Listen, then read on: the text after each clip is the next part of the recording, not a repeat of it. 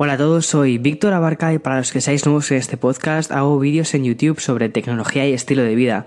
Y esto de los podcasts es una forma para contaros más cosas, cosas que se quedan al margen de estos vídeos, sobre todo de tecnología. Y aquí pues tengo mi espacio para explayarme y para contaros todas aquellas cosas que me preocupan o incluso cosas nuevas que han salido esta semana o incluso videojuegos a los que juego. Ya te digo que es como una especie de espacio personal. Así que lo que mejor puedes hacer es coger un café y sentarte durante 30 minutos para disfrutar de este podcast. Es bueno, sí, sí, disfrutar de este podcast. Si no, bueno, pues no pasa nada, lo puedes quitar y ya está. Pero bueno, bueno, eh, lo primero de todo, eh, quiero dar las gracias porque esta semana han pasado dos cosas que son una verdadera pasada. Lo primero es que este podcast ha vuelto a ser número uno en iTunes, tanto en España como en, como en México. Y de verdad, eso es, una, eso es increíble. Y muchos de los oyentes de, también de Chile me han enviado capturas de pantalla diciéndome que habíamos conseguido el número 2, que está muy bien, o sea, es increíble.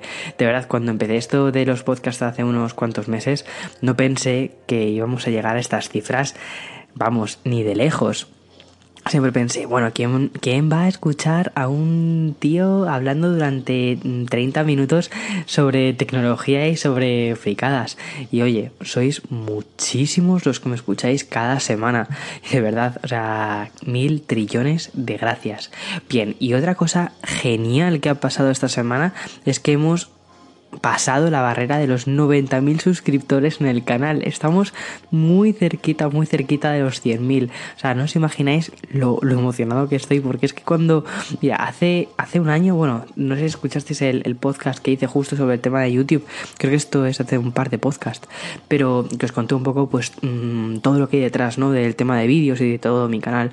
Eh, de verdad, hace un año y un mes jamás me hubiera planteado que estaríamos ya en los 100.000 suscriptores y más después de, del difícil comienzo que hubo, que estuvimos durante un montón de meses sin subir nada, sin que prácticamente los vídeos fueran vistos a pesar del esfuerzo que había detrás de ellos. Y de verdad que, esto que está sucediendo ahora es que no me lo creo, de vez en cuando me tengo que estar dando eh, pellizcos a mí mismo diciendo, eh, Víctor, que, esto es una pasada, que hay muchísima gente apoyándote y wow, mil trillones de gracias, es que no, o sea, no sé, de verdad, poneos en mi piel y intento siempre compartir mi entusiasmo, pero es que es, verdad y es que es una pasada. De verdad, mil, mil, mil gracias. O sea, no tengo palabras. Y la mejor forma de agradecerlo creo que es creando contenido y, y, y, seguir haciendo cosas de estas. Y esta semana quiero hablaros de una cosa que, que justo iba el otro día con el hoy en el coche y estábamos hablando de esto y dije, wow, ese es un tema perfecto para, para un podcast. Así que me apunté todo en Evernote y dije, vamos a ello. Bien, eh, es sobre cosas que parecen imposibles a día de hoy, pero que yo creo que nos vamos a reír muchísimo dentro de 20 años y que diremos, fíjate, esas cosas que nos parecían imposibles hace 20 años, ya ahora las tenemos como algo completamente normalizado. Y todo esto vino por, por una cosa que justo ha pasado, ha pasado hoy. Eh, hoy se ha lanzado, o sea, hoy eh, SpaceX, SpaceX ya sabéis que es la empresa de, de, Elon Musk, Elon Musk fue el fundador de PayPal que luego vendió esa empresa, además también tiene Tesla, es el mismo señor que ha logrado vender lanzallamas a 500 dólares y agotarlos en 48 horas, o sea, es, es de locos. Bueno, pues eh, SpaceX ha puesto hoy mismo, o sea, hoy ha lanzado un cohete, el Falcon 9, y en este Falcon 9, que es una cosa normal ya dentro de, dentro de SpaceX, eh, lo curioso es que viajan dos satélites. ¿Vale? Y que son el principio de una red de 12.000 pequeños satélites que quiere Elon Musk lanzar para crear una cosa que se llama Starlink, que es una nueva empresa, un nuevo servicio que quiere, quiere ofrecer y es una nueva red de Internet que provea de acceso relativamente económico a todos los rincones del planeta. ¿Vale? Es decir, que no haya sitios del planeta que no tengan acceso a Internet y además a un Internet de bastante calidad. A Internet creo que creo recordar que leí por ahí que era de gigabit, lo cual me parece vamos, de locos ahora mismo, pensar a, día de hoy en un Internet tan, tan, tan ultra rápido. Bien, eh, estos satélites estarán, estos 12.000 satélites, te digo, o sea, no, no ni uno ni dos, estos 12.000 satélites que quiere poner en la órbita, estarán algunos a unos 320 kilómetros de la Tierra, de la superficie, y otros a 1125 kilómetros de la superficie. A ver, hasta aquí realmente no hay nada nuevo, ya hay un montón de satélites alrededor de la Tierra que son los que nos proveen de Internet y de los que nos proveen de los servicios de telecomunicaciones. Ya sabéis, estos satélites eh, mandan señal a nuestras antenas y las antenas a nuestros teléfonos móviles o a, sí, bueno, a nuestros teléfonos móviles y así es como accedemos a Internet desde el móvil. Bueno, pues eh, hasta aquí en principio nada nuevo. Lo que pasa es que estos satélites quieren funcionar entre ellos como repetidores, ¿vale? Para proveer de acceso a sitios donde habitualmente pues no, no se da acceso a internet porque o no resulta o sea, no resulta eh, para una empresa interesante o lo que sea. Pero bueno, de todos modos, aquí ni nada filantrópico, ¿eh? es decir, que esto es una nueva empresa que quiere montar Elon Musk y por supuesto que el acceso a este internet se va a cobrar. Es decir, eso no va a ser que diga Elon, oye, lo voy a dar gratis para todo el mundo. No, no es acceso gratuito, es acceso barato y todavía no le saben las tarifas ni nada similar. Así que todavía conteneos que hasta el 2019 parece que no va a salir eh, este servicio, ¿vale? Como mínimo hasta el 2019. Quizás incluso más tiempo, pero bueno, este, o sea, Elon Musk siempre es como muy, o sea, siempre le gusta soltar este tipo de perlas, ¿no? De para el 2019 tendrá el mundo entero acceso a Internet de forma eh, barata. Bien, Quizás no es para el 2019 y es un poquito más para adelante, pero bueno. Lo importante es que eh, en Estados Unidos eh, parece que este proyecto tiene ya luz verde o va a tener luz verde por parte de la FCC. La FCC es eh, la agencia de telecomunicaciones. También hace unos cuantos podcasts hablé de, de la agencia de telecomunicaciones como el gran maligno. Eh, es como Lord Voldemort para, para, la gente, pero bueno, porque hizo lo de la. O sea, quitó la neutralidad de la, de la red aquí en Estados Unidos. Y oye, os tengo que decir una cosa con el tema de la neutralidad de la red. ¿Os acordáis que os comenté que, bueno, si no, si no lo escuchasteis el podcast, escuchadlo. Es un podcast bastante duro, eh, porque sí que tiene muchas cosas sobre temas de legislación y demás, y no tiene ese, digamos, ese feeling positivo que suelo intentar dar a los podcasts. Em, pero creo que era necesario. O sea, os conté un poco lo que había sucedido en Estados Unidos, del tema del fin de la neutralidad de la web y todo esto. Pero que hasta que lo viéramos en nuestro día a día patente, que quizás puede tardar un poco más. Bueno, pues no ha tardado tanto. Ya sí que estoy empezando a notar eh, velocidades más lentas antes en Netflix o incluso en HBO. ¿Vale? Es decir, que no sé, que están pasando cosas raras.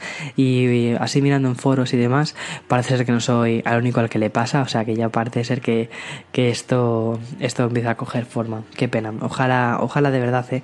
ojalá puedan echar para atrás esta medida porque no me parece ni medio normal, sinceramente. Y nada, esta semana la verdad es que justo también hice un vídeo bastante crítico con algunas cosas que suceden en Estados Unidos. Bueno, para los que no lo sepáis y para los que me estéis escuchando por primera vez, eh, yo soy de Madrid, eh, nací, bueno, nací en Madrid, pero eh, me he criado en un pueblo muy, muy, muy cerquita de, Madrid, que es Aranjuez. Así que nada, si alguien me escucha de Aranjuez, hola. y mm, luego me fui a vivir a Madrid a los, bueno, pues cuando ya era adolescente, no, adolescente que digo, yo cuando era adulto, cuando estaba trabajando. Y nada, yo me considero realmente madrileño y con una mentalidad muy madrileña. Y bueno, eh, el tema es que me vine a vivir aquí eh, hace unos cuantos meses a Texas, San Antonio, Texas, y hay, hay, cosas que efectivamente me han chocado. Y una de ellas es una cosa que comentaba en el vídeo de esta semana que fue sobre armas en Estados Unidos. Cómo o qué me parece el tema de que la gente pueda comprar armas de una forma relativamente sencilla y eso es una cosa que traté en un, en un vlog esta semana. Habitualmente no suelo hacer ese tipo de vídeos, de hecho es el primer vídeo en el que me siento delante de la cámara y suelto 6 minutos de, de un pensamiento mío, porque habitualmente mis vlogs, si los habéis visto, suelen ser muy visuales, que si pongo tomas aéreas con el dron de aquí de San Antonio o del sitio donde vaya, eh, que no sé, suelo, suelo, intentar hacer cosas más visuales, cosas que, que gusten ver.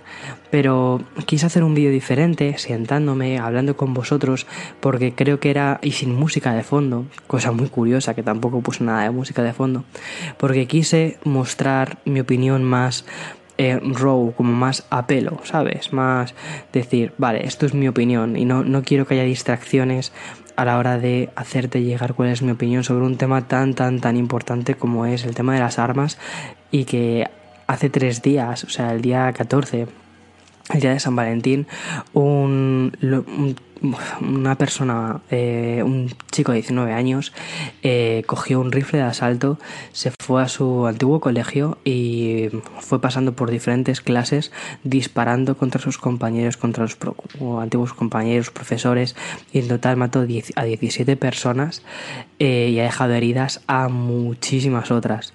En fin, y lo más curioso es que no se está haciendo ningún tipo de decir, oye, ¿y si quizás esto de que la gente tenga un acceso tan, tan, tan fácil a armas, eh, ya sea un rifle de asalto, o sea, ¿para qué narices quiere una persona un rifle de asalto? Eh, y si quizás esto no es una muy buena idea, y si quizás no, lo que se ha dicho es, esta persona tiene un problema mental y ya está, y es lo que ha hecho, entonces ha disparado contra las personas, vale, a ver, es normal, mm, somos muchísimas personas, los problemas mentales, las enfermedades mentales lamentablemente están ahí, y oye, y nadie estamos libres de ello, ¿eh? es decir, que mm, eso tampoco, o sea, lo de llamar loco a una persona no es en absoluto eh, una solución eh, y en lugar de decir, oye, y si en lugar de mm, decir, es que esta persona está loca, y si decimos, vale, es que la sociedad puede tener personas que tengan eh, problemas mentales y que sucedan cosas de este tipo, y si quizás deberíamos de controlar más el uso de armas o deberíamos incluso prohibir que la gente tuviera armas. No, se ha dicho, va, es que esta persona está enferma, se ha llevado a ese nivel y, en fin, me parece muy lamentable. Pero bueno, que me estoy yendo por los cerros de Úbeda o me estoy yendo por otros lados entonces vuelvo al podcast. Eh, lo que os contaba, uno de los temas eh, de los que yo creo que nos reiremos dentro de 20 años es el tema de, tener un acceso a Internet en cualquier parte del mundo, ¿no?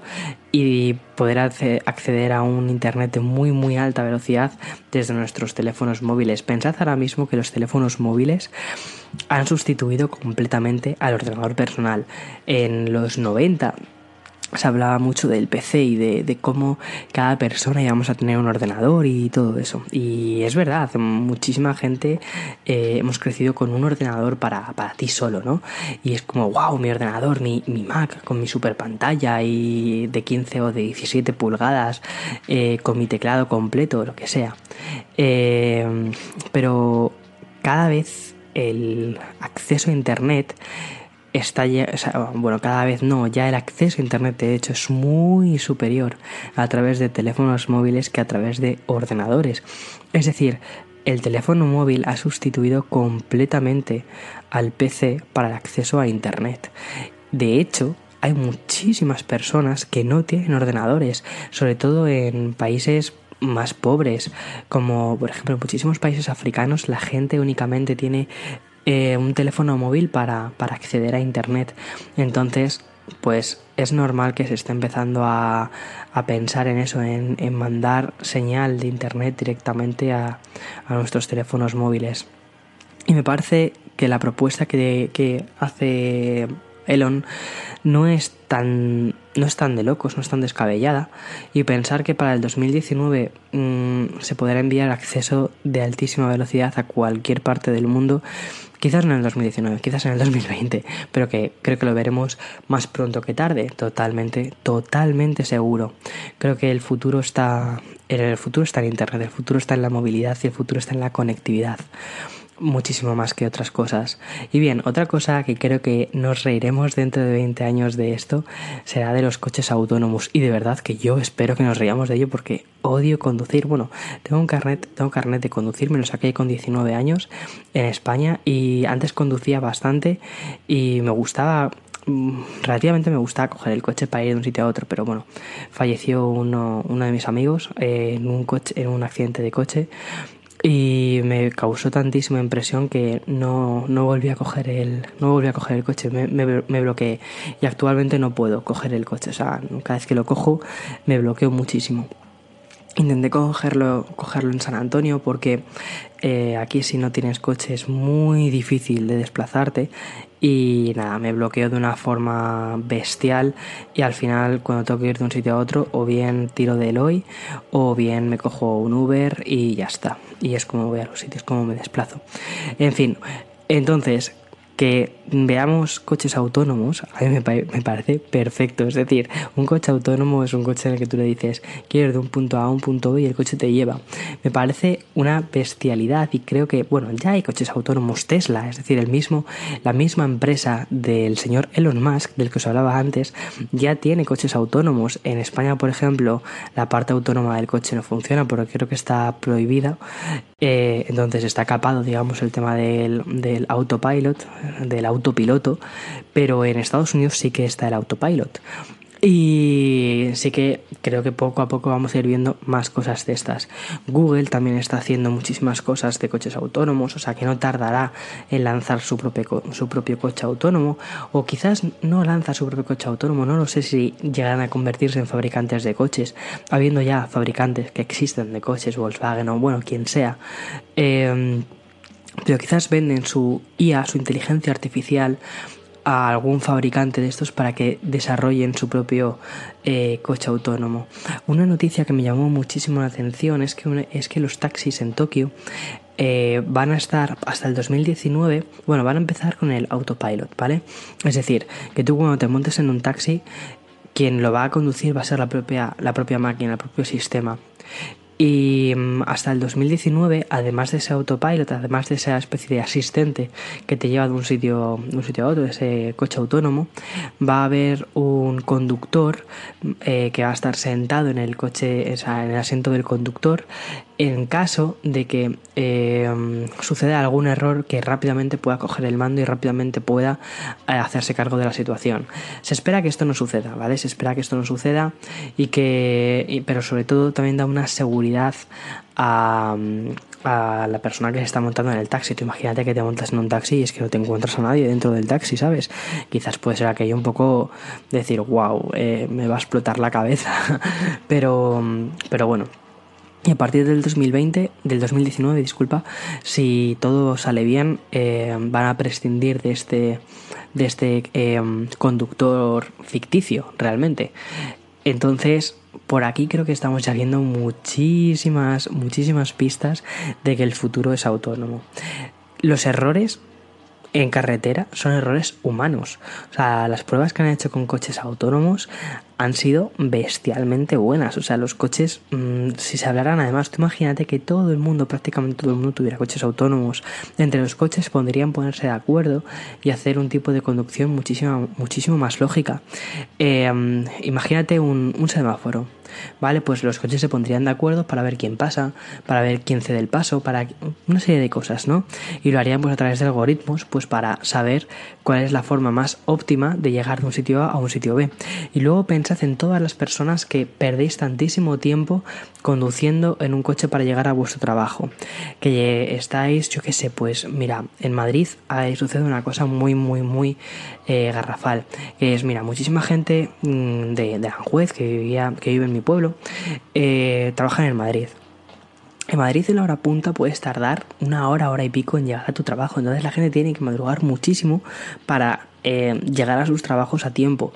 Tú imagínate que dices, vale, me monto en mi coche, me monto en, bueno, pues me bajo al, al garaje, me monto en mi coche y mi coche me lleva a mi trabajo. Pero en lugar de estar mm, pendiente de la carretera, sigo durmiendo. ¿Vale? O, o, o, empiezo a trabajar en el coche, miro eh, los emails, eh, miro vídeos de Víctor Abarca en YouTube, yo qué sé, cualquier cosa, ¿sabes? Pero que puedes aprovechar mm, tu tiempo mientras estás en el coche en lugar de estar conduciendo. Obviamente hay muchísimas personas a las que les gusta conducir, pero oye, sé que hay otras muchísimas que hacer el trayecto de su casa al trabajo no les parece en absoluto interesante ni reconfortante. Dicen, oh, qué bien, qué ganas, me apetece muchísimo coger el coche ahora por la mañana mientras hay un atasco increíble no. Eh, sé que les gustaría muchísimo más echarse una cabezada, seguir durmiendo y que el coche les avise cuando estén ya en el trabajo y decirles, pip, ya estás, has llegado al trabajo, se despierta y ala, ya está. Yo creo que eso, eso me parece que es el futuro y estoy convencido de que no vamos a tardar tanto tiempo en ver esto. Eh, bueno, mi padre siempre me está intentando convencer para que vuelva a coger el coche, ¿no? Y para que vuelva a que me apunte a unas clases de conducir, para que se me vaya quitando otra vez el miedo a, conducir y que refresque todo esto. Y el otro día le decía, mira, papá, si es que cuando vuelva a Madrid, eh, yo creo que no voy a necesitar coche. Y si algún día necesito coche, es que de verdad que no queda tanto para los coches autónomos, que me terminaré pillando un coche autónomo para que me lleve de un sitio A a un sitio B y ya está. O sea, no veo tan, o sea, no, no creo que tenga tanto sentido el hecho de, primero, de contar con un coche en las grandes ciudades, pero eso ya es otro tema, y otro tema de, conducir, ¿no? Pero bueno, ojalá, ojalá no me equivoque. Sé que algunos de vosotros diréis, no, Víctor, por Dios, pero si mola muchísimo conducir. Bueno, eso a quien le gusta, a quien no le guste, como es mi caso, pues nada. Bien, otra cosa que creo que nos reiremos muchísimo de ello eh, cuando veamos, cuando pensemos en la Siri de hace unos años, será todo el tema de los asistentes por voz. Creo que uno de los eh, futuros a nivel de interfaz es la voz es llegar a tu casa y decir, oye, quiero esto, quiero lo otro, y que tu asistente de voz, tu Siri o tu Alexa o tu Google Home o Cortana o quien sea, o Bixby en el caso de Samsung, eh, realice una serie de tareas y te facilite la vida, ¿no?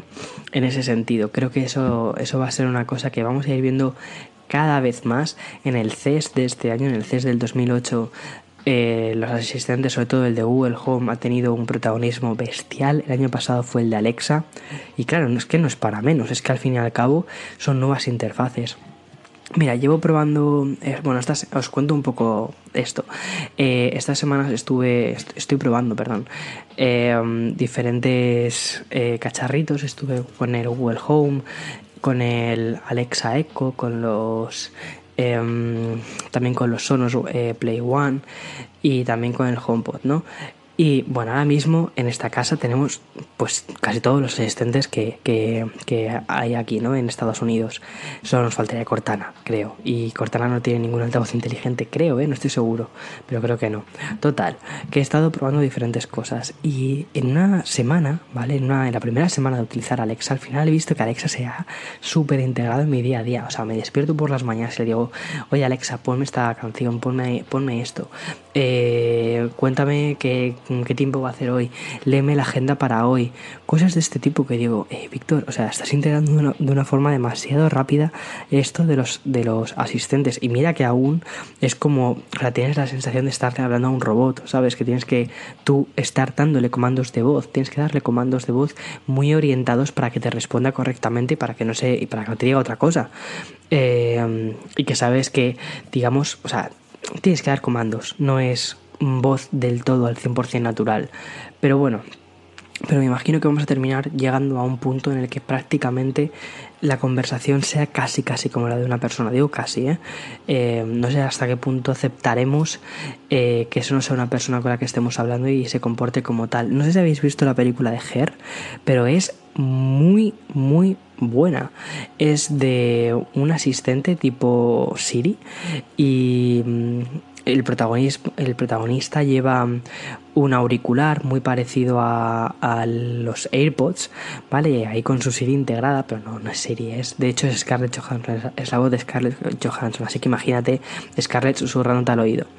Eh, y funciona pues eso como un asistente. Al final lo que sucede es que el propio protagonista se termina enamorando de su asistente. Vamos, es una película demasiado vanguardista, ¿no? Pero bueno, eh, pone, pone mm, cosas en la mesa muy curiosas. Eh, cómo podemos llegar a interactuar o... Sí, cómo podemos llegar a terminar creando relaciones o sentimientos con un asistente, que al final son algoritmos. O sea, me parece muy, muy bueno. Y creo que al final eso no, está, no estamos tan lejos de ese punto. Pero bueno, curioso, ¿no? Eh, ya veremos qué sucede dentro de 20 años. Así que guardad vuestras apuestas para dentro de 20 años. Y lo último de lo que quiero contaros, o otra cosa que creo que cuando miremos atrás, echemos la vista atrás, nos vamos a reír muchísimo, va a ser con el tema de la realidad aumentada. Creo que la realidad aumentada está ha llegado para quedarse. No como, o quizás no del modo en el que se ha mostrado en los iPhone 8 o iPhone 10, de eh, abrir la cámara, aplicaciones de realidad aumentada, cosas así. Quizás no tanto de este modo, pero bueno, me parece un buen paso para, para comenzar. Sino, tú imagínate unas lentillas o unas gafas de realidad aumentada, ¿vale?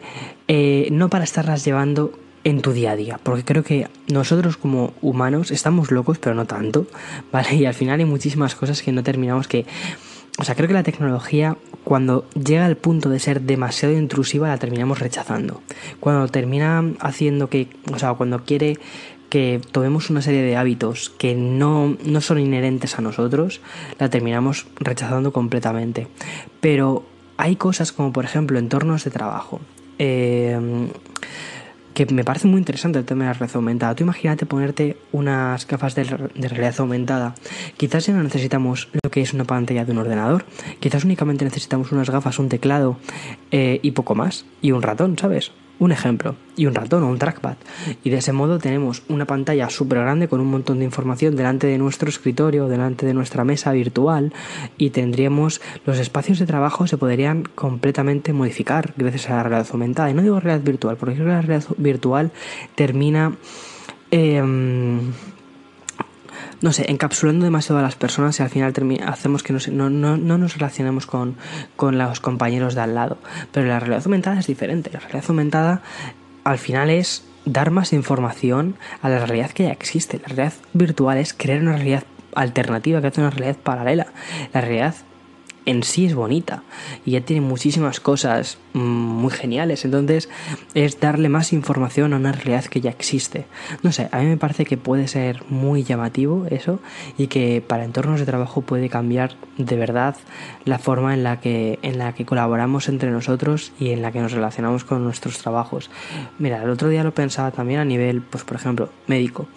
Una persona, un médico, ¿vale? Lleva unas, unas gafas de realidad aumentada y poder estar viendo la ficha del paciente mientras está delante del paciente sin tener que estar preguntándole constantemente una serie de cosas o me parece bestial y da una, da una sensación de control eh, al paciente, ¿no? Bestia, de decir, wow, mi, médico realmente sabe un montón de cosas sobre mí, o por ejemplo, una, una cirugía, tener las constantes vitales, yo qué sé, ese tipo de cosas creo que pueden marcar muchísimo a la hora de cómo los trabajos cambian.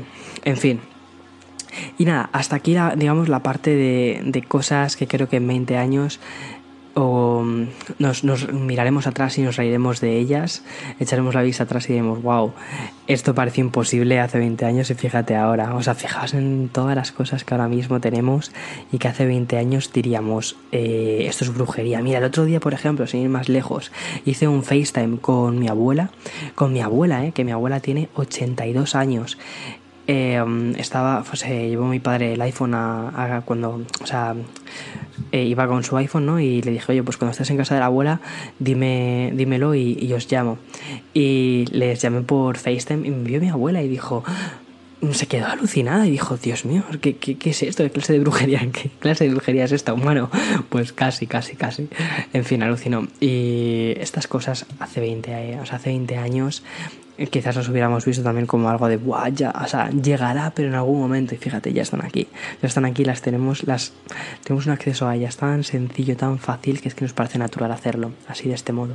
Bien, y nada, sabéis ya que al final de la, del podcast os suelo contar un poquito sobre videojuegos. Al final, mi, mi o digamos, mis inicios en, en esto de crear contenido para Internet fueron los videojuegos.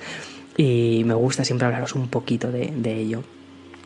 Bien, esta semana me he comprado el Bayonetta 1 y 2 para la Nintendo Switch. Ya sabéis que el 1 viene con un código descargado, descargable. Y claro, me lo compré en una caja. Eh, y era de aquí, de Estados Unidos. Y mi Nintendo Switch es de España y mi cuenta española. Entonces lo que tuve que hacer fue cambiar mi cuenta española a una cuenta americana para poder utilizar el código de descarga del Bayonetta 1. Pensaba que aquello iba a ser una locura de difícil y en absoluto es facilísimo. O sea, me ha sorprendido lo fácil que le ha puesto Nintendo para cambiarte una cuenta. O sea, increíble, me ha encantado. Eso sí que es hacer que una consola sea Rayon Free, no, solo lo que es el hardware, sino también el software. Y eso, vamos, genial, me ha encantado. Así que nada, he podido descargar mi Bayonetta 1. Así que con muchísimas ganas de, de jugármelo otra vez. El Bayonetta 1 me lo jugué en la, en la Wii U junto con el 2 dos juegazos del estudio de Platinum Games. Son dos pedazos de juegos increíbles. Y nada, para calentar motores, que este año creo que también sale el Bayonetta 3. Que no sé si este año o el siguiente, pero vamos, ya Nintendo lo anunció de que estaban con el Bayonetta. O sea que muchísimas ganas. Y nada, eh, hasta aquí el podcast. Espero que os haya gustado. Como os he dicho, 30 minutos de este café. Espero que hayáis disfrutado del café. Si no estabais tomando café o estabais pues antes de dormir, pues genial descansad. Y si estabais escuchándome mientras ibais al trabajo, al instituto, a la universidad o lo que sea, que tengáis un excelente día todos. Chao y hasta la semana que viene. Muchísimas, muchísimas gracias de verdad por todo lo que estamos logrando juntos. Esto jamás lo lograría si no fuera por, por vosotros y por vuestra increíble ayuda. Y si creéis que algún amigo o amiga vuestro les puede gustar este podcast, todos los vídeos, os agradecería muchísimo que se los enseñarais. Y nada, hasta la semana que viene. Chao, chao, chao, chao.